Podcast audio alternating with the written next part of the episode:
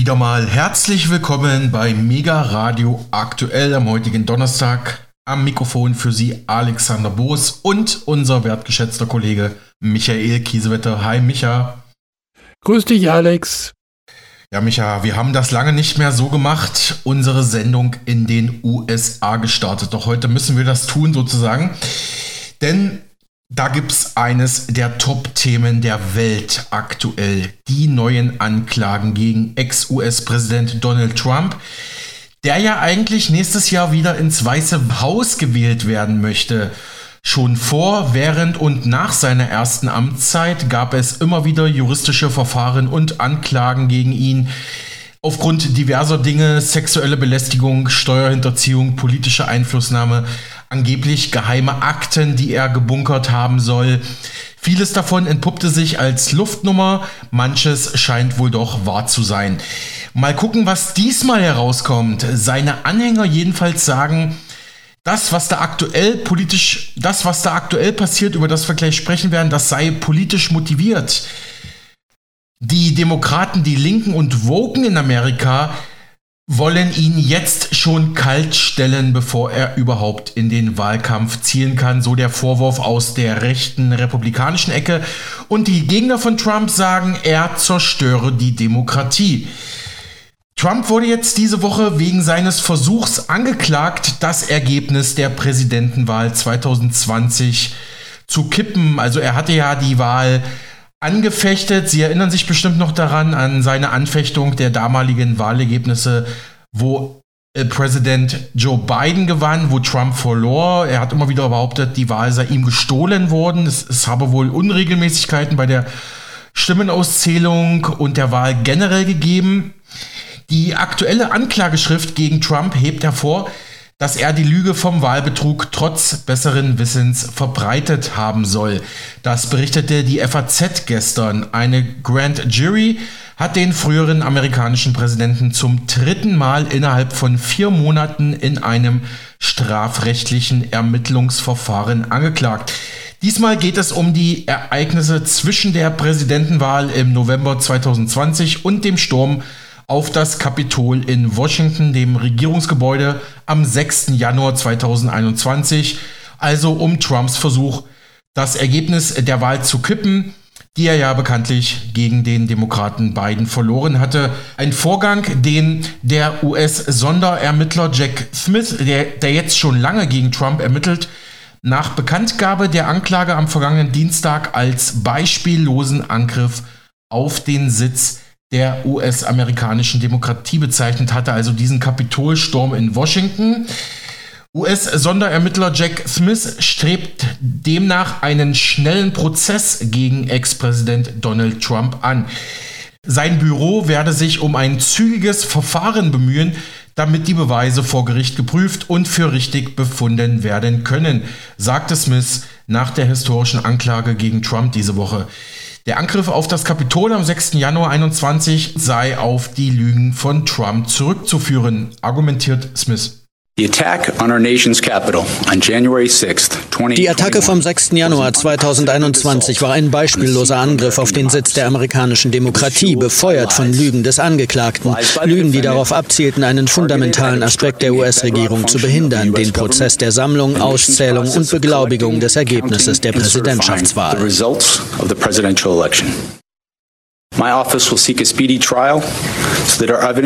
Mein Büro wird sich um ein zügiges Verfahren bemühen, damit unsere Beweise vor Gericht überprüft und von einer geschworenen Jury beurteilt werden können. An dieser Stelle muss ich betonen, dass die Anklage nur ein Vorwurf ist und für den Angeklagten bis zu einer zweifelsfreien Verurteilung durch ein Gericht die Unschuldsvermutung gilt. Soweit US-Sonderermittler Jack Smith zur neuen Anklage gegen Ex-Präsident Trump in der DPA-Übersetzung. Verschwörung gegen den Staat. Nun wird Ex-US-Präsident Donald Trump auch wegen des Versuchs angeklagt, das Wahlergebnis von 2020 zu kippen. Wieder kandidieren kann er trotzdem, so ordnete die Taz gestern ein. Der Sturm auf das Kapitol am 6. Januar 2021 war ein beispielloser Angriff auf den Sitz der amerikanischen Demokratie. Wie in der Anklageschrift beschrieben wird, waren es Lügen, die dazu beigetragen haben. Es waren die Lügen des Angeklagten, der damit versuchte, eine fundamentale Funktion der US-Regierung, nämlich das Einsammeln, Zählen und Zertifizieren einer Präsidentschaftswahl zu verhindern. Das sagte Sonderermittler Jack Smith in einer Ansprache, nachdem die Anklage veröffentlicht wurde. Trump und sechs weiteren Mitangeklagten wird nun vorgeworfen, Teil einer illegalen Verschwörung gewesen zu sein, die versucht habe, die USA mit Hilfe unlauterer Mittel zu betrügen, die Zertifizierung des Wahlergebnisses zu verhindern, die Arbeit des Kongresses am 6. Januar 21 zu behindern und das Recht auf Wahl- und Stimmenauszählung zu untergraben. Bei einer Verurteilung können Trump 20 Jahre Haft drohen für den Ex-Präsidenten und aktuellen Favoriten auf die erneute Nominierung der Republikanischen Partei für die Präsidentschaftswahlen im kommenden Jahr ist es bereits die dritte Anklage in diesem Jahr. Noch bevor die Anklageschrift veröffentlicht wurde, bezeichnete Trump diese als eine politisch motivierte Schikane, seine erneute Präsidentschaftskandidatur zu schwächen. Ich höre, dass der geistesgestörte Jack Smith eine weitere konstruierte Anklage gegen mich veröffentlichen will, schrieb Trump in einem Post auf der Plattform Truth Social. Die strafrechtliche Verfolgung erinnere an Nazi-Deutschland und die Sowjetunion sowie andere autoritäre und diktatorische Regime. Die FAZ spricht sogar von drei Verschwörungen, die Trump angeblich ausgelöst oder versucht haben soll. Die vier Anklagepunkte lauten Verschwörung gegen die Vereinigten Staaten, Verschwörung zur Behinderung des US-Kongresses sowie versuchte Behinderung des Kongresses und Verschwörung zum Entzug verfassungsmäßig garantierter Rechte. Entscheidend wird grundsätzlich sein, Trump nachzuweisen, dass er die Erzählung des Wahlbetrugs verbreitet habe, obwohl er wusste, dass sie falsch sei, schreibt die FAZ. Ein Bezirksrichter in den USA hatte dies im Oktober 2022 in Zusammenhang mit den Ermittlungen des Kongressausschusses zum 6. Januar bestätigt. Also diese Ereignisse vom 6. Januar, dieser Kapitolsturm, der war ja schon jetzt Thema in mehreren Untersuchungsausschüssen, beispielsweise auch im Kongress. Darauf bezieht sich das. Also, das ist jetzt auch nicht das erste Mal, dass Gerichte oder parlamentarische Einrichtungen in dieser Sache gegen Trump ermitteln, aber jetzt wurde es halt strafrechtlich relevant diese Woche. E-Mail-Verkehr zwischen Trump und seinem Anwalt John Eastman würden zeigen, dass Präsident Trump wusste, dass die konkreten Zahlen zum Wahlbetrug 2020 falsch waren, die er immer wieder verbreitet hat.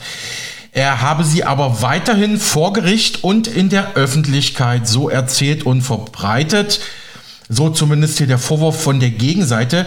Gegen Trump-Anwalt Eastman läuft deswegen derzeit auch ein weiteres Verfahren in Kalifornien, einem US-Bundesstaat an der Pazifikküste das mit dem Entzug seiner Anwaltslizenz enden könnte, also für den Anwalt von Trump, für Mr. Eastman. In der aktuellen Anklageschrift sind fünf Schritte genannt, die Trump und seinem Team im Zuge der Wahlbeeinflussung zur Last gelegt werden. Zwei davon beziehen sich auf die Vorgänge in einigen Bundesstaaten. Nachdem die Versuche, das Ergebnis auf lokaler Ebene gerichtlich anzufechten, weitgehend gescheitert waren, konzentrierte sich Trumps Umfeld auf die Parlamente der Staaten, schreibt die FAZ. Trumps weitere Anwälte Rudy Giuliani und Eastman beriefen damals Treffen mit Republikanern ein, in denen sie die Betrugsvorwürfe der Wahl weiter streuten, so der Vorwurf der Anklage. Die Anhänger des ehemaligen Präsidenten Trump im US-Kongress sowie auch sogar manche Rivalen in seiner Partei der Republikaner verurteilten in den letzten Tagen die Anklage und wiederholten die Behauptung, dass die beiden Regierung das US-Justizministerium zu einer politischen Waffe gemacht hätte. Ein Grund dafür, dass sich unser Land auf Talfahrt befindet, ist die Politisierung des Rechtsstaats, kritisierte daher auch Ron DeSantis auf Twitter, das Unternehmen, das sich jetzt X nennt. Der republikanische Gouverneur von Florida und Trump-Konkurrent um die Präsidentschaftsnominierung DeSantis rechnet sich ja doch durchaus auch eigene Chancen auf den Präsidentensitz aus. Und trotzdem stellt er sich in dieser Sache zumindest hinter Trump, indem er sagt, die, die Demokraten würden, würden das Justizministerium sozusagen missbrauchen, um politische Gegner, in dem Fall Trump, auszuschalten. Keine Unterstützung erhielt Trump hingegen von seinem früheren Vizepräsidenten Mike Pence, der aktuell ebenfalls um die republikanische Präsidentschaftswahlnominierung buhlt. Er stellte sich jetzt auf die Seite der Ankläger. Die heutige Anklage dient als eine wichtige Erinnerung. Jemand, der sich selbst über die Verfassung stellt, sollte niemals Präsident der Vereinigten Staaten sein, schrieb Pence über seinen ehemaligen Chef Trump auf Twitter. Trumps letzte Hoffnung, die Wahl doch noch zu kippen, war schließlich sein damaliger Vizepräsident Mike Pence. Ihm oblag es in seinem Amt, die formale Auszählung der Wahlmännerstimmen zu leiten. Trump ging also in den letzten Wochen seiner Amtszeit dazu über, Pence dazu zu drängen, dies zu verweigern. Der Vizepräsident weigerte sich wiederholt und wurde damit zum Ziel Trumps. In einem Telefonat am Morgen des 6. Januar verspottete Trump seinen Vizepräsidenten. Später riefen die gewaltbereiten Trump-Anhänger vor dem Kapitol, hängt Mike Pence. Ja, danke, Micha. Wie die internationale Presse das alles kommentiert, hören Sie jetzt in unserer kleinen Presseschau. Von einer beispiellosen Anklage spricht der Deutschlandfunk. Noch nie hat ein einzelner Mensch den USA so viel Schaden zugefügt wie Donald Trump. Umso wichtiger, dass nun der Rechtsstaat am Zug ist, zeigt sich die Süddeutsche Zeitung in München überzeugt. Ein Spiegelkommentar sieht in Trump sogar einen Putschisten und glaubt, er zerstöre die US-Demokratie. Donald Trump hat die Großartigkeit des demokratischen Experiments Amerika nie verstanden. Nach der Präsidentenwahl 2020 wollte er die Wahl von Joe Biden mit Tricks und Lügen ungeschehen machen, um selbst an der Macht bleiben zu können. Er ließ einen Mob auf das wichtigste Symbol der Republik los, das US-Kapitol in Washington. Nun wird Trump dafür von Sonderermittler Jack Smith angeklagt. Dies ist deshalb auch eine traurige Stunde für Amerika. Ein ehemaliger Präsident wird vor Gericht gezerrt, weil er weil er mutmaßlich die Ideale der Republik verraten wollte. Es hätte nie so weit kommen dürfen, aber Trump in seiner Machtversessenheit, in seinem Egoismus und verletzten Stolz hat Amerika dieses Drama eingebrockt. Dafür ist ihm sein Platz in den Geschichtsbüchern sicher, ganz sicher nicht als neuer George Washington, sondern als sein dunkles Gegenbild. Blickt dieser Leitartikel im Spiegel dem Hamburger Nachrichtenmagazin in die Zukunft. Das US-Magazin Politico schätzt das Ganze so ein. Ob Sie es glauben oder nicht, Präsident Joe Biden und Generalstaatsanwalt Merrick Garland hatten bei ihrem Amtsantritt nicht die Absicht, Donald Trump strafrechtlich zu verfolgen. Sie mussten praktisch dazu überredet werden. Republikaner und Trump-Anhänger auf dem Capitol Hill und in den konservativen Medien haben sicherlich einen Großteil des letzten Jahres damit verbracht, den Grundstein für das tendenziöse Narrativ eines US-Justizministeriums als Waffe der Demokratischen Partei zu weben, im wahrsten Sinne des Wortes bis zu dem Tag, an dem Trumps Anwesen in Mar-a-Lago vom FBI durchsucht wurde, bevor irgendjemand von ihnen hätte wissen können, was in diesem Fall vor sich ging. Soweit Politico, das im US-Bundesstaat Virginia erscheint, mit einer Einschätzung. Der er den Demokraten nahestehende US-TV-Nachrichtensender CNN erinnert, Trumps Anklage im März war das erste Mal in der Geschichte der USA, dass ein ehemaliger Präsident strafrechtlich verfolgt wurde. Jetzt gibt es drei separate gleichzeitige Fälle, in denen dem Ex-Präsidenten Straftaten vorgeworfen werden, die sich alle auswirken, da Trump nach seiner Niederlage gegen Biden im Jahr 2020 eine Rückkehr ins Weiße Haus 2024 anstrebt denkt der US-TV-Sender CNN. Und der eher den Republikanern nahestehende US-TV-Sender Fox News zitiert den Anwalt von Trump, John Lauro. Der über seinen Mandanten sagt, er wird von der Biden-Regierung angegriffen. Wir haben jetzt einen politischen Amtsinhaber der Amerikaner wegen ihres Glaubens, wegen ihrer Reden und ihrer Politik angreift.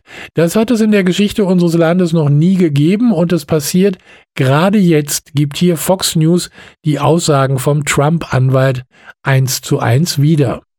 Auch die dritte Anklage gegen den ehemaligen Präsidenten wird diesen politisch nicht bremsen und die USA weiter polarisieren, also spalten, glaubt die NZZ aus Zürich in der Schweiz.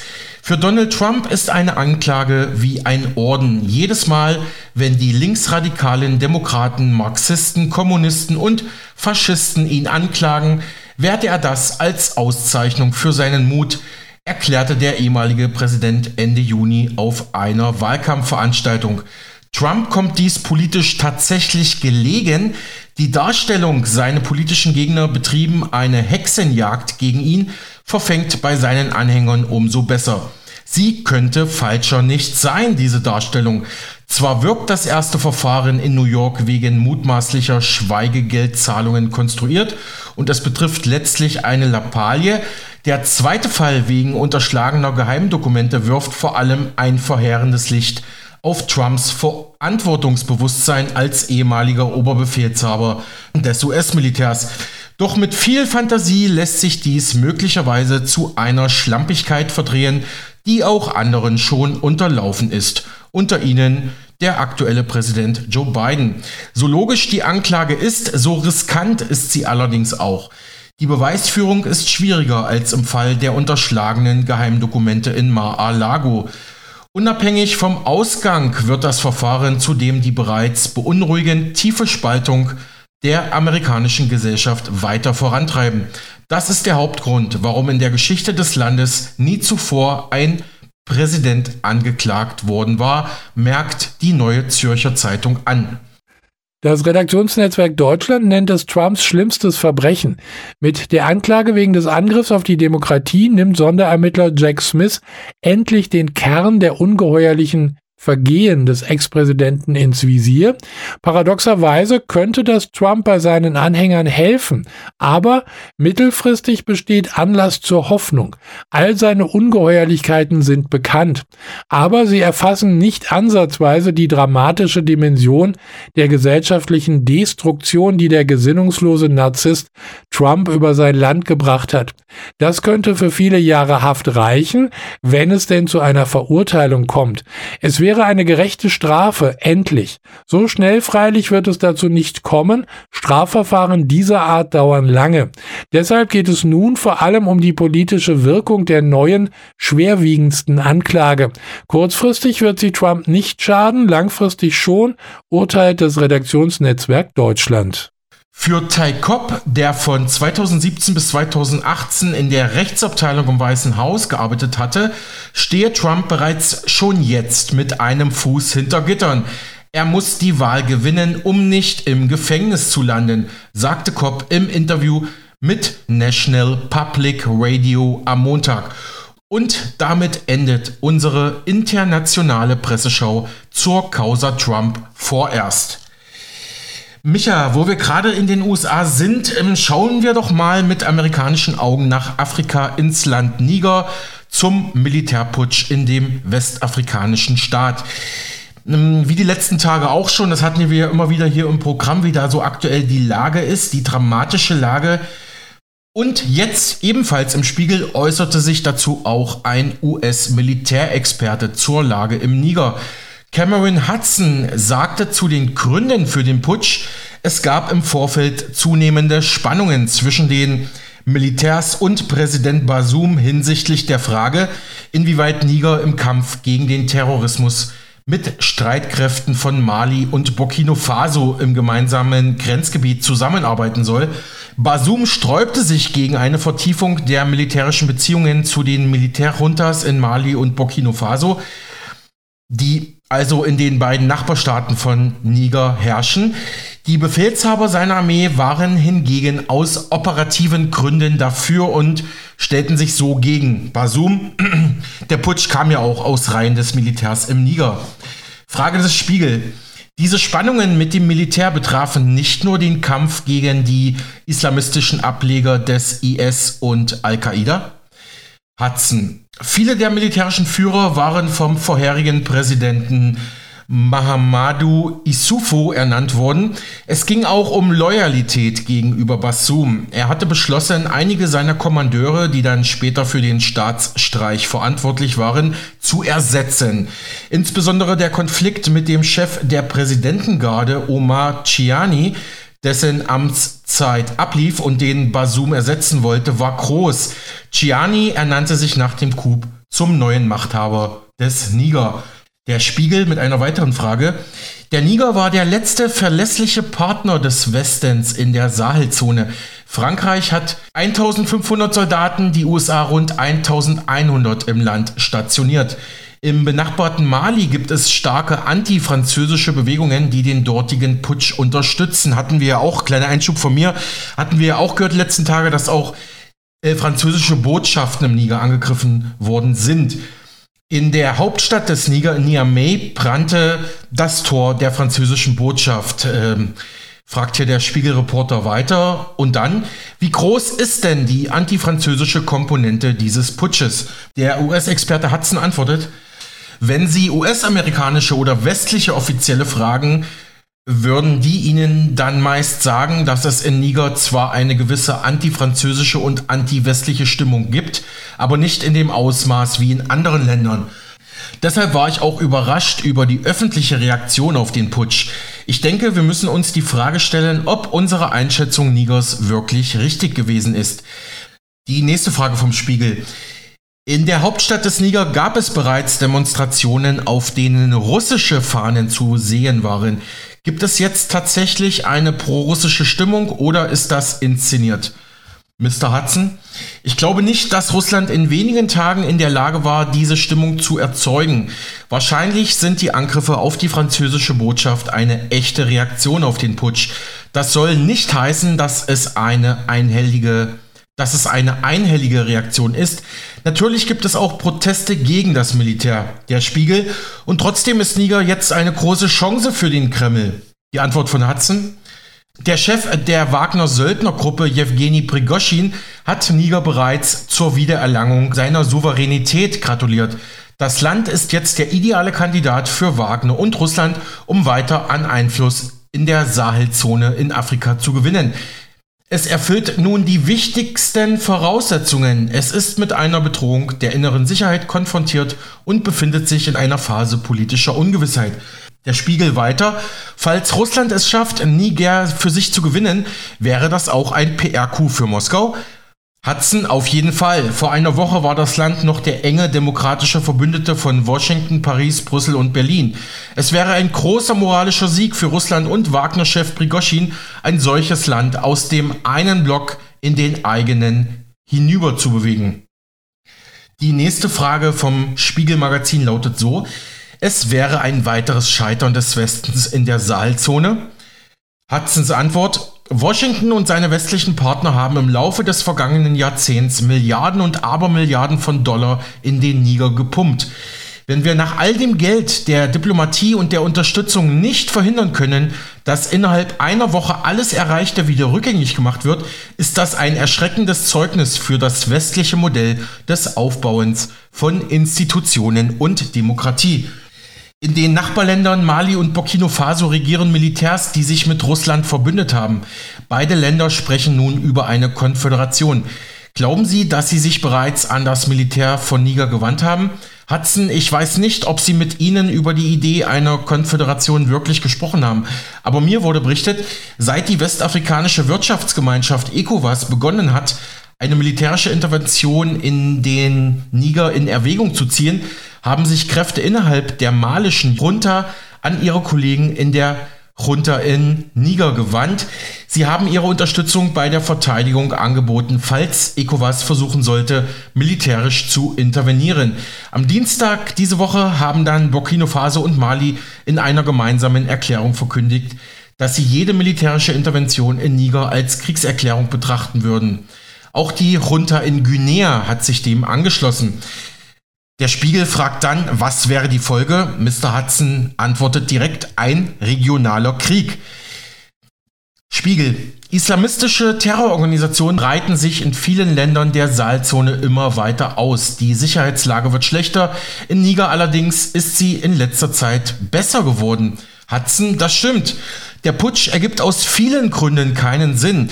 Das Militär erhielt von den amerikanischen und europäischen Streitkräften eine erstklassige Ausbildung, Unterstützung und Ausrüstung. Außerdem profitierten sie von nachrichtendienstlichen Informationen, die ihnen in erster Linie vom amerikanischen Militär zur Verfügung gestellt wurden.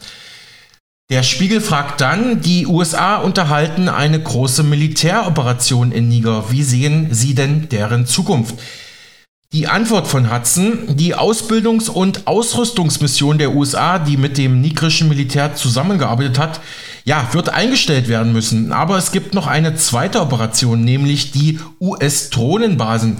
Dort benötigen wir keine direkte Unterstützung vom Niger. Ich denke, dass Washington diese Basen so lange wie möglich am Laufen halten möchte.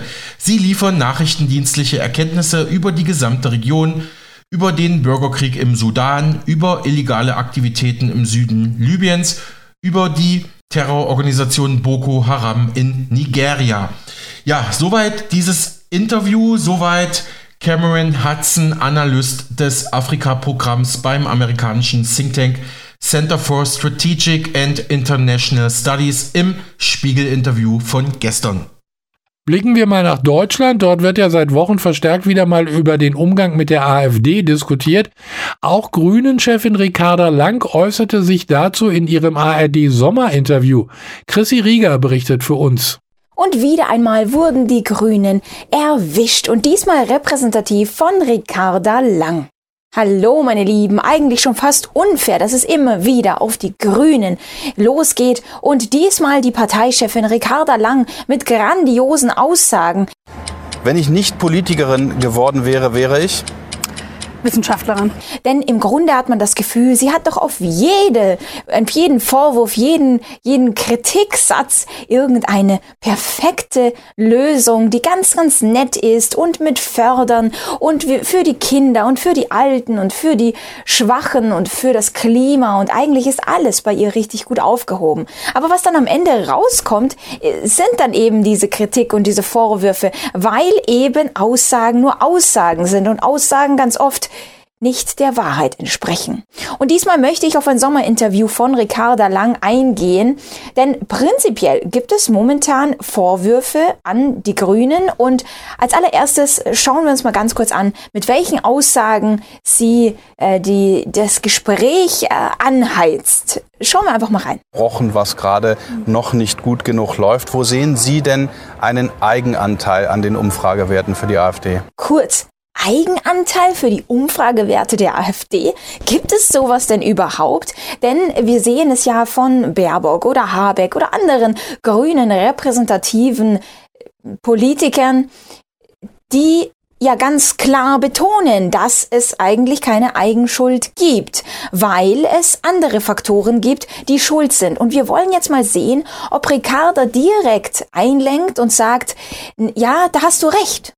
Es gibt sehr viel Eigenanteil der jetzigen Regierung, die dazu geführt haben, dass die Umfragewerte der anderen Partei, also der AfD, dann gestiegen sind aufgrund der Unzufriedenheit mit der derzeitigen Politik. Aber die Grünen können sich gut rausreden. Jetzt pass auf. Ich sage dazu wirklich gleich sehr gerne was, aber ich will einmal ganz klar sagen, wenn es darum geht, die gefährlichste Partei in diesem Land, das ist die AfD. Die gefährlichste Land, äh, Partei im Land.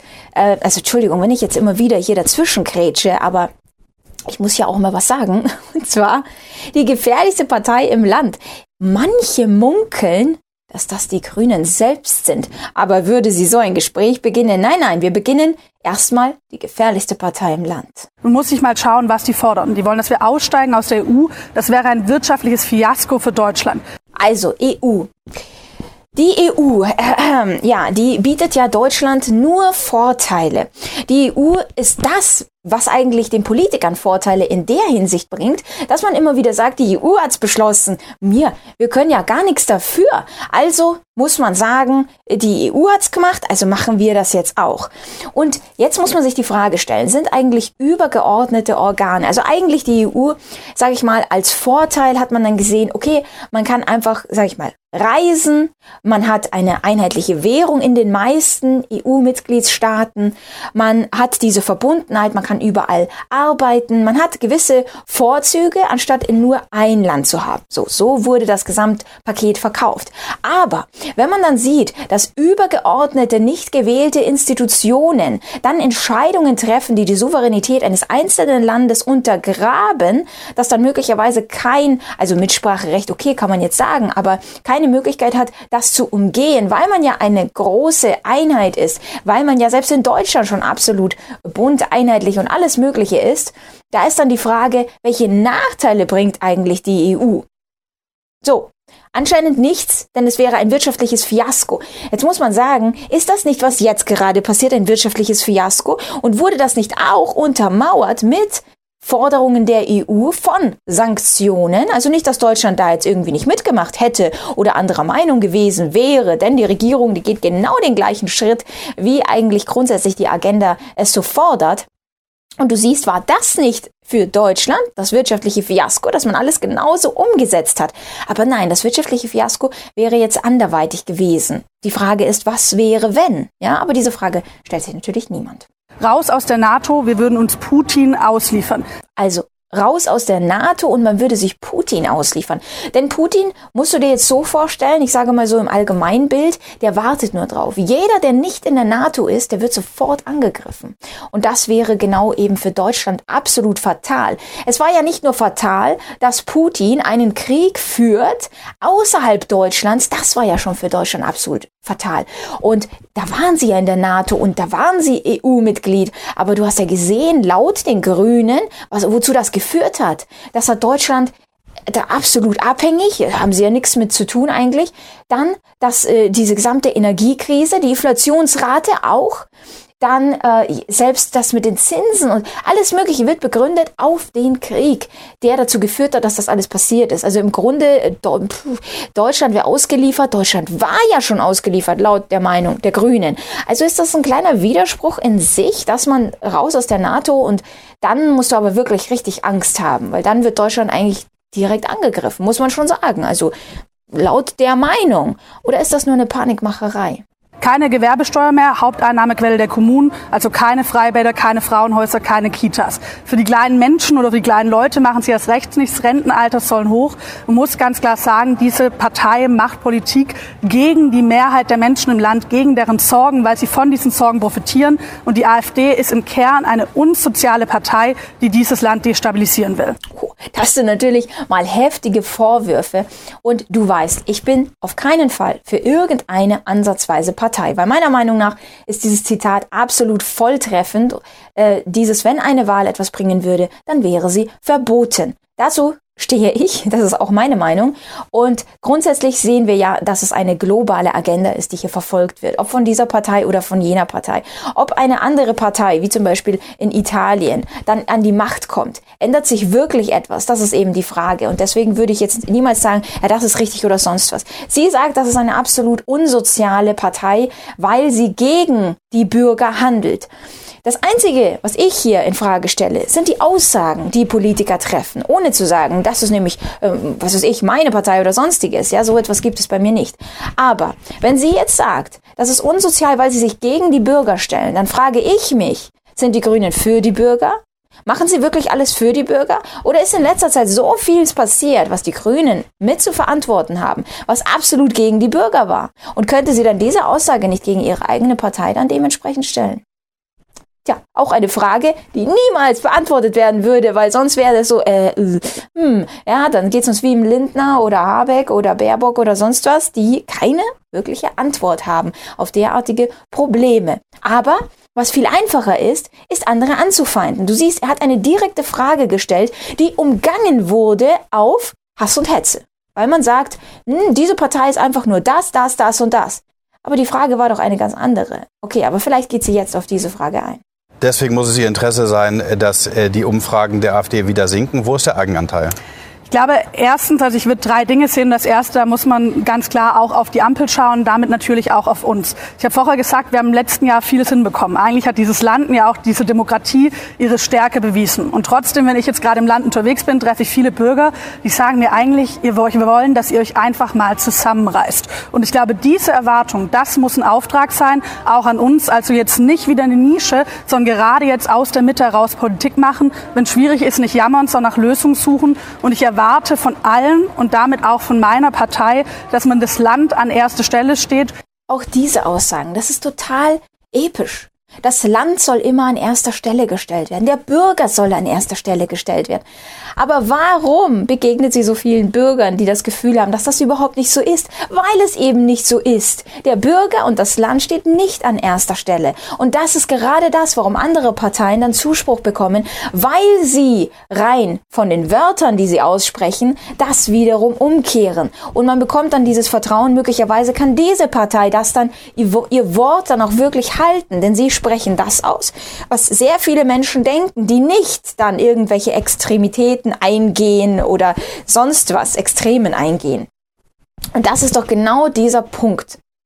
Weil das, was sie sagt, hört sich ja im Grunde, also nicht immer, ja, hier mit Nische oder sonst was, aber das, was sie sagt, den Bürger im Mittelpunkt stellen, dann den Bürger schauen, dass er nicht zu viel bezahlen muss, dass er existenziell abgesichert ist. Das sind doch ganz nette Worte, aber es passiert nicht. Also sind es nur ich sage mal, keine Wahrheit Worte. So. Und nichts anderes kann man dazu sagen. Was wurde denn, by the way, vorgeworfen? Hier. Die Grüne stimmen dem AfD-Antrag zu und deswegen war, gab es eine riesengroße Kritik, weil das geht ja gar nicht, dass die Grünen und die AfD im selben Boot miteinander hier schwimmen. Okay, nun also hier ein, ein Beitrag von Nius. Nun ging es in Backnang um die Fördersumme für das Bandhaus Theater in der schwäbischen Kleinstadt mit 38.000 Einwohnern. Nach anfänglichem Widerwillen und einem darauffolgenden Vortrag der beiden Betreiberinnen des Theaters hatte AfD-Mann Steffen Degler einen Antrag auf 110.000 statt der ursprünglich vorgesehenen 85.000 Euro eingebracht. Dem stimmte der Stadtrat mit Stimmen von CDU, SPD und Grünen zu. Ja, und da die Grünen absolut äh, schon verfeindet sind von Friedrich Merz zum Beispiel, der hier fatale Aussagen zur AfD geleistet hat, da wo er dann schon wieder zurückgerudert ist, also eigentlich so ein ganz komisches Spiel, was da alles gespielt wird, ja, wurde Ricarda Lang auf den Fall angesprochen. Und sie sagt, ich finde es falsch. Wir haben da eine ganz klare Linie als Partei und das heißt, keine Zusammenarbeit heißt keine Zusammenarbeit. Es gibt keine Zusammenarbeit mit der AfD. Egal auf welcher politischen Ebene, auch auf kommunaler Ebene gelte das. Als der Moderator nachfragt, welche Konsequenzen das haben wird, begann die grüne Chefin äh, zu schwimmen, steht's hier, ja. Wir klären das dann intern, aber wir würden da die Parteilinie durchsetzen. Konkret nach einem möglichen Parteiausschuss gefragt, sagte sie, ich äh, müsse mir den konkreten Fall anschauen, aber mir geht es darum, dass wir unsere Linie durchsetzen. Das ist das, was ich als Parteivorsitzende zu tun habe. Also papalapap, schwamm drüber, was die anderen hier sagen, aber hier muss ich meine Linie durchsetzen. So hat man das Gefühl grundsätzlich von den Parteien. Meine Linie ähm, ja, egal was das Volk hält, auch eine grünen Aussage, aber so ist es. Und meine Linie ist nicht meine Linie, auch nicht die vom Volk oder sonst wem, sondern meine Linie ist die globale Agenda. Zumindest die, die äh, von denjenigen durchgesetzt werden sollte. Und mehr hört man daraus auch nicht raus. Dieses ganze vordergründige Hin und Her und Hickhack oder sonst was. Im Grunde muss man sagen, wann ändert sich etwas? Was ändert sich? Und da sieht man erstmal gar nichts, also weiß man, es ist nur ein Hin und Her. Schreibe mir gerne in die Kommentare, wie du das siehst. Die Grünen, die immer mehr in Kritik geraten. Gibt es irgendwas, was das besser machen könnte? Hm. Soweit Chrissy Rieger mit ihrem Kommentar zum aktuellen ARD-Sommerinterview der Grünen-Vorsitzenden Ricarda Lang. Sie bezog sich übrigens auf den AfD-Europaparteitag in Magdeburg am vergangenen Wochenende, wo AfD-Politiker Maximilian Krah zum Spitzenkandidat seiner Partei für die Europawahl 2024 gewählt wurde. Übrigens, wo wir gerade bei den Grünen sind, wir hatten ja Anfang dieser Woche das Industrieinterview von Habeck mit der ARD aus letzter Woche hier bei uns in Auszügen im Programm. Da warnte ja Habeck vor den Folgen seiner eigenen Industriepolitik, sprich er warnte vor Deindustrialisierung, die er aber laut Medien selbst herbeiführe. Chrissy Rieger hat sich das in ihrer gewohnt kritischen Art einmal genauer angeschaut. Dramatische Aussagen des Wirtschaftsministers Robert Habeck. Hallo meine Lieben, ja, es gibt wieder einmal schockierende Aussagen bei einem aktuellen Interview und ich glaube, manche schockiert es, ja tatsächlich, und manche bringt es absolut zum Lachen und ich sage dir, du wirst hier definitiv lachen. Außer du bist vielleicht ganz neu auf dem Kanal und denkst dir, hä, wie, der Wirtschaftsminister hat irgendetwas nicht im Griff? Ja, dann abonniere diesen Kanal und aktiviere die Glocke, damit du definitiv solche Hintergründe nicht mehr verpasst. Denn äh, ja, in einem Interview mit den Tagesthemen warnt der Minister tatsächlich ausdrücklich davor, dass Deutschland schon bald ein Zitat keine Industrie mehr haben wird.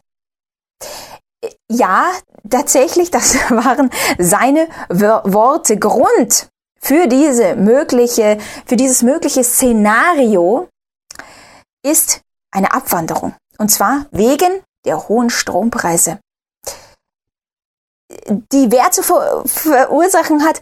Ja, natürlich Putin. Das weiß doch jeder. Ja, nicht Robert Habeck und seine Regierung durch das Abschalten der Atomkraftwerke erst diesen Jahres durch die Sanktionen, durch derartige Entscheidungen, wo die Strompreise einfach absolut in die Höhe geschossen sind. Nein, daran hat das nichts zu tun. Ich habe den Grund ja schon vorher genannt. Nun schlägt Habeck vor, denn nicht, dass der Präsident, äh, der, der, der Wirtschaftsminister äh, hier keine Lösung vorgeschlagen hat. Er hat eine Lösung. Und zwar, der Strompreis sollte mit Steuergeldern und neuen Schulden gedeckelt werden, damit die Industrie in Deutschland noch produzieren kann. Fachbegriff hierfür ist Industriestrompreis. Ja, denn ansonsten sieht er hier düstere Szenarien, von denen warte mal, äh, irgendwelche Menschen, ich glaube, das war, dazu gehöre ich auch, haben davor gewarnt, dass die Industrie in Deutschland auch so einfach so gegen die Wand geschleudert wird.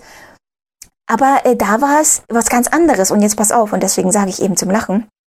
Jetzt pass auf, was hat der unser lieber Vizekanzler denn dazu gesagt? Er hat nämlich keine Angst. Und zwar, wir schauen jetzt mal kurz in die seltsame Gedanken Welt. In der Rezession warnte nämlich, und ich, ich sage dir hier, dazu gibt es nämlich einen Artikel, bevor du sagst, hä, woher hast du das denn oder sonstiges? Denn ich weiß, ihr möchtet alles hinterlegt haben. In der Rezession warnt nämlich Robert Habeck vor, und jetzt pass auf, der German Angst der deutschen Angst. Die, die Deutschen, die haben vor allem Angst und da haben sie vor der Rezession Angst. Aber warte, wir sind gerade in einer Rezession. Ja, dass sie eben schlimmer wird, aber warte, sie ist schlimmer geworden. Ja, dass eben das dazu führt, dass vielleicht die Industrie abwandert oder es eine Insolvenzwelle gibt. Dazu hat er auch eine gute plausible natürlich Erklärung, wie man es sich natürlich von einem Wirtschaftsminister vorstellt, wie er gesagt hat, nein, nein, die melden keine Insolvenz, sie hören einfach auf zu arbeiten. Und jetzt, wie gesagt, ich habe das schon vorher gesagt, hat das alles einen Sinn ergeben, weil sie abwandern. So, sie hören auf, in Deutschland zu arbeiten, müssen sie ja gar nicht Insolvenz anmelden, weil sie abhauen. So, und das hat er gemeint. Und dann, wie gesagt, hat er vor dieser German Angst gewarnt, dass jeder nur Angst hat und er so zuversichtlich in die Zukunft blickt.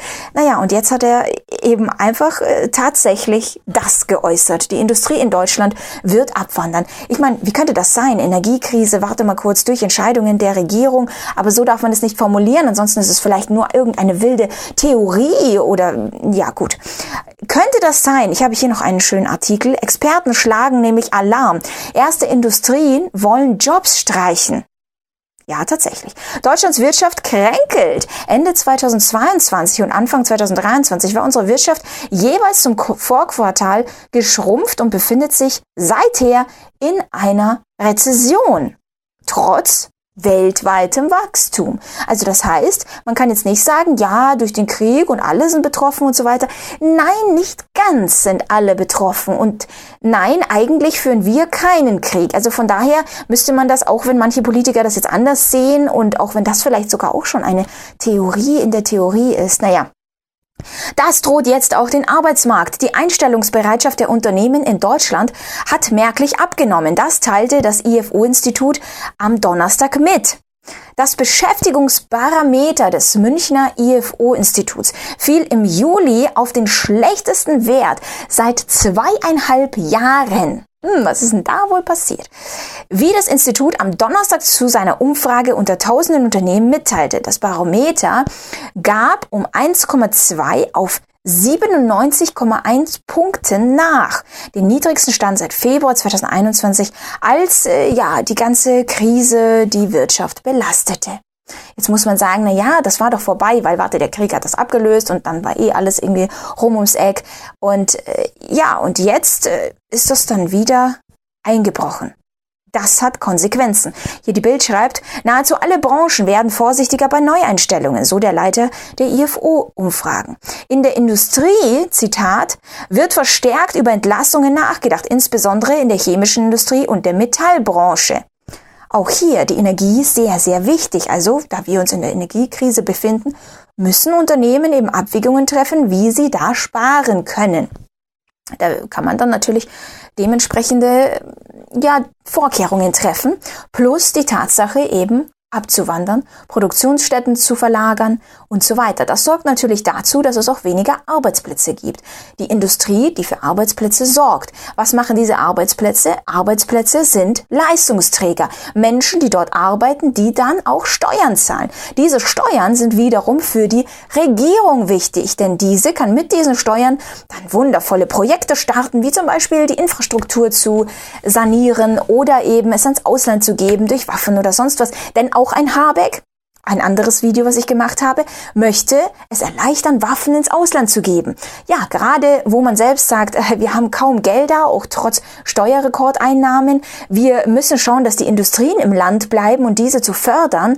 Aber gleichzeitig müssen wir schauen, dass das Ausland auch an unsere Waffen rankommt. Äh, wie auch immer, ja, man das verbinden möchte. Und jetzt pass auf, eine grandiose Lösung könnte doch sein, dass man Sachen noch teurer macht zum Beispiel, indem CO2-Abgaben steigen oder hier in diesem Fall ab Dezember 2000 äh, ab Dezember steigt die Maut für Lkw in Deutschland dank Bundesregierung um plus 83 Prozent. Ab Dezember diesen Jahres. Plus 83 Prozent für LKWs. Was machen denn LKWs? Ja, genau. Die transportieren Sachen und würde das vielleicht dazu führen, dass sie ja vielleicht Deutschland meiden könnten? Hm, ganz, ganz komisch. Wer weiß, vielleicht kann die Regierung da auch wieder irgendwelche Zusatzbonis verteilen, nachdem sie das gemacht haben. Ja, und da denkst du dir, warum ist das nochmal passiert? Ja, natürlich, das, das war der Feind im Osten. Der hat das alles zu verursachen. Nein, nein, die Regierung, die kann da nichts dafür. Ich denke, spätestens jetzt hat jeder von uns erkannt, dass man sich nicht auf derartige Experten verlassen kann. Und meine Lösung für mich ist es, sei mein eigener Experte und das praktiziere ich schon seit ewiger Zeit. Ich kann es nur für jeden empfehlen, der das auch nicht mehr so akzeptieren möchte, wie es ist. Allem diese schockierende Aussage, die natürlich alle schockierte. Keiner wusste vorher Bescheid, dass es in Deutschland keine Industrie mehr geben wird, wenn das so weitergeht, wie sie das jetzt praktizieren. Also, äh, wisst ihr was? Wir haben keine Industrie, weil wir den Habeck haben. Boom. Das ist doch mein Satz zum Abschluss. Soweit die Aktionärin Chrissy Rieger mit einem Kommentar zur aktuellen Aussage von Wirtschaftsminister Habeck zur deutschen Industrie und Wirtschaft. Darin bezog sie sich unter anderem auf aktuelle Aussagen des renommierten IFO-Instituts in München, mit dem wir gestern ein Interview führen konnten, wie Stammhörerinnen und Stammhörer wissen. IFO-Forscher Dr. Klaus Wohlrabe sagte mir Folgendes zur aktuellen Krise der Volkswirtschaft in Deutschland. Also man muss sagen, dass die deutsche Wirtschaft sich gerade in einer kleinen Mini-Rezession äh, befindet. Äh, das zweite Quartal ist zwar eine 0,0, das heißt, wir sind weder gewachsen noch sind, ist die deutsche Wirtschaft geschrumpft, aber im Moment deuten die Zahlen darauf hin, dass das dritte Quartal wieder wahrscheinlich wieder negativ sein wird. Das heißt, die deutsche Wirtschaft wird wahrscheinlich leicht schrumpfen. Nun ist es so, wenn die Wirtschaft in eine, eine Rezession geht, auch wenn es nur eine kleine ist, dann werden die Unternehmen zurückhaltender. Also sie stellen weniger ein oder mhm. geplante Neueinstellungen werden erstmal zurückgestellt. Und das ist genau das, was wir gerade sehen. Äh, die Unternehmen halten sich zurück. Es sind jetzt noch keine großen Entlassungswellen angekündigt, zum Glück. Aber man sieht, dass die Unternehmen äh, auch trotz Fachkräftemangel zurückhaltender werden bei den Neueinstellungen. Also das ist auch eine Folge der sinkenden Neuaufträge, dass, wie gesagt, auch was zur Rezession führt und die Unternehmen halt zurückhaltender werden lässt, neue Mitarbeiter einzustellen. Mhm. Herr Wohlrabe, könnten Sie für unser Publikum kurz den IFO Geschäftsklimaindex in seiner Erhebung und Zusammensetzung erklären und was die aktuellen Faktoren sind, dass derzeit äh, dieser zum dritten Mal in Folge zurückgeht? Der IFO Geschäftsklimaindex beruht auf einer monatlichen Umfrage unter rund 9000 Unternehmen. Diese 9000 Unternehmen teilen sich ungefähr auf, auf, die, auf die Sektoren Industrie, Dienstleister, Handel und das Baugewerbe. Das heißt, ähm, das machen wir schon seit fast 70 Jahren. Das heißt, wir haben eine sehr lange Historie. In dieser Umfrage fragen wir die Unternehmen, wie sie aktuelle, ihre aktuelle Geschäftslage ist. Und dann können die Unternehmen sagen, gut, befriedigend oder schlecht. Und genau das Gleiche ist, weil das ja Konjunktur geht ja auch darum, wie geht es weiter. Fragen wir auch also die Unternehmen, wie es in den nächsten Monaten weitergehen wird, also ob es besser wird, ob es ungefähr gleich bleibt oder ob es schlechter wird. Und auf Basis dieser mehr als 9000 Antworten wird dann der Index berechnet. Also vereinfacht gesagt, zählt man aus, wie viele Unternehmen gesagt haben, es geht ihnen gut und zieht davon ab den Anteil der Unternehmen, die gesagt haben, denen geht es schlecht. Und der Index ist jetzt das dritte Mal in Folge gefallen. Äh, das zeigt also wieder, dass wir in einer Rezession sind. Also es haben mehr Unternehmen angegeben, dass die laufenden Geschäfte gerade nicht so gut sind. Auch sind sie sehr pessimistisch, was den, was den weiteren Ausblick angeht. Also sie glauben, dass es sozusagen erstmal schlecht bleiben wird, äh, leider für die deutsche Wirtschaft. Was sind die Gründe dafür? Zum einen ist es, wie gesagt, so, dass wenn die Industrie vor allen Dingen Neuaufträge ausbleiben. Also die Unternehmen sagen uns ganz klar, im Moment leben wir zwar noch von den Altaufträgen, die sich aufgesammelt haben, mhm. aber es kommen weniger Neuaufträge rein. Und im Handel ist es so, dass ähm, die Verbraucher sich zurückhalten. Ne? Die hohen Inflationsraten haben ja dazu geführt, dass sehr viele Produkte teilweise deutlich teurer geworden sind und das spüren auch die Händler. Und die Verbraucher halten sich zurück, geben weniger Geld aus und das kommt natürlich dann auch wieder bei dem ähm, bei der Industrie an. Und auch ein dritter wichtiger Punkt ist im Baugewerbe durch die steigenden Zinsen ist es so, dass das Bauen von Wohnungen oder Häusern deutlich teurer geworden sind. Die Kredite sind teurer geworden, die Hypotheken. Auch die Baupreise sind sehr stark gestiegen und das schlägt gerade voll durch. Deswegen geht es der Baubranche gegenwärtig nicht gut und kämpft damit, dass die Aufträge rückläufig sind. Mhm. Die Stimmung in der deutschen Exportindustrie hat sich laut IFO-Angaben auch leicht verschlechtert. Die IFO-Exporterwartungen sind im Juli 2023 auf minus 6,0 Punkte gefallen von minus 5,9 Punkten im Juni. Die Nachfrage aus dem Ausland entwickle sich eher schwach, sagten sie da in ihrer Pressemitteilung. Dies, mhm. sei, dies sei auch die Folge der restriktiven Geldpolitik in den USA und Europa, also was eben FED und EZB sozusagen machen, welche nach und nach ihre ja. Wirkung entfalten. Gegenwärtig gäbe es kaum Hinweise, dass sich dies kurzfristig ändern könne. Derzeit gäbe es wenig Lichtblicke in der Industrie, also in der Exportindustrie Deutschlands. Die Mehrzahl der Branchen geht demnach davon aus, dass die Exporte in den kommenden drei Monaten ebenfalls rückläufig sein werden. Wie im Vormonat erwarten nur die Bekleidungshersteller und die Getränkeindustrie merkliche Zuwächse beim Auslandsgeschäft. Im Maschinenbau und in der Elektrotechnik trüben sich die Aussichten immer weiter ein. Auch die deutschen Autohersteller rechnen mit schwacher Entwicklung. Könnten Sie diese Punkte noch mal kurz für uns erläutern, Herr Wohlrabe? Genau, also die deutsche Exportindustrie, das ist ja sehr wichtig für die deutsche Wirtschaft. Die deutsche Wirtschaft war immer sehr stark auch vom Export abhängig und hatte einen Großteil ihres Wachstums oft auch aus den, aus den Exporten in andere Länder geholt. Nun ist es so, wie Sie bereits gesagt haben, die Zentralbanken haben weltweit die Zinsen erhöht, um die Inflation einzudämmen. Die Inflation ist ja nicht nur in Deutschland sehr stark, sondern in Europa, in den USA äh, und auch in Asien. Und infolgedessen haben die Zentralbanken die Zinsen erhöht. Und die Intention war natürlich, dass die, die Inflationsrate sinkt. Und die Inflationsrate sinkt oft nur, wenn auch die Nachfrage entsprechend nachlässt. Und sozusagen entfalten jetzt diese Zinserhöhungen auch ihre Wirkung. Also das ist sozusagen der Nachteil dieser Zinserhöhung, dass die Wirtschaft, die Wirtschaftsentwicklung etwas gedämpft wird. Also das Wachstum ist nicht mehr so stark. Und das spürt natürlich jetzt die deutsche Exportindustrie. Ne, die ist darauf angewiesen, dass die weltweite Wirtschaft floriert, äh, dass der Handel sehr stark ist. Und da jetzt die sozusagen die Unternehmen sich im Ausland auch zurückhalten mit Bestellungen in Deutschland, spürt das die deutsche Exportindustrie. Nun muss man sagen, dass die Zahlen zwar leicht negativ sind, aber es ist sozusagen noch keine größere Krise in der Exportindustrie. Das ist die gute Nachricht. Es ist aber auf der anderen Seite auch sozusagen profitieren wir im Moment auch nicht von den Exporten, also weil halt die Aufträge eher schleppend hereinkommen. Und das trifft vor allen Dingen leider auch die, die zentralen Kernbranchen, also Maschinenbau, Elektroindustrie, Automobilbranche, mhm. die sozusagen auch den höchsten Anteil haben dort ist sozusagen die Nachfrage auch sehr schleppend und das schlägt natürlich auch darauf durch, dass die Zuwachsraten eher mickrig ausfallen werden. Also die deutsche Exportindustrie entwickelt gerade nicht die Dynamik, die man vielleicht auch bräuchte, um aus dieser Mini-Rezession, die wir gerade haben, wieder herauszuwachsen.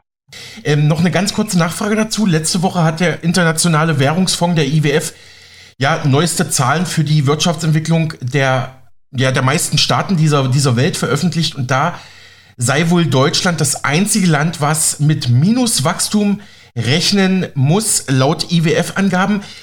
Hat das IFO irgendeinen Standpunkt äh, zu dieser neuen IWF-Studie?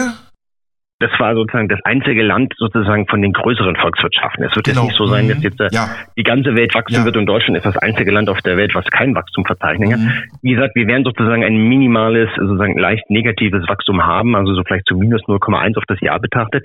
Das natürlich im Vergleich zu den anderen Ländern natürlich auch enttäuschend. Und das ist auch das, wo die ganze Diskussion darüber geht. Andere Länder sozusagen sind eher in der Lage zu wachsen. Ähm, und das, wie gesagt, die deutsche Wirtschaft hat gerade eine temporäre Schwäche. Ne, man hat sozusagen der schwierige Winter, den wir hatten, da haben wir es jetzt sozusagen nicht geschafft, wieder herauszukommen.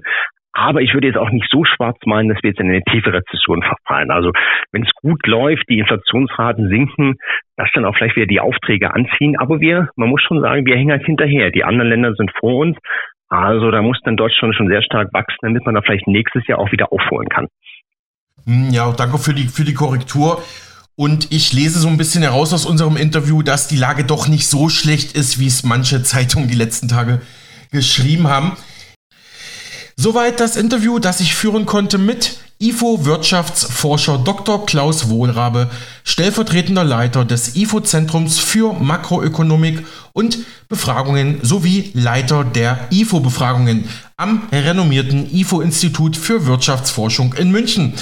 Im Mega Radio Aktuell Interview, das Sie ab sofort auch auf unserem Spotify-Profil anhören können, nachhören können. Einfach bei Spotify unter Podcasts suchen.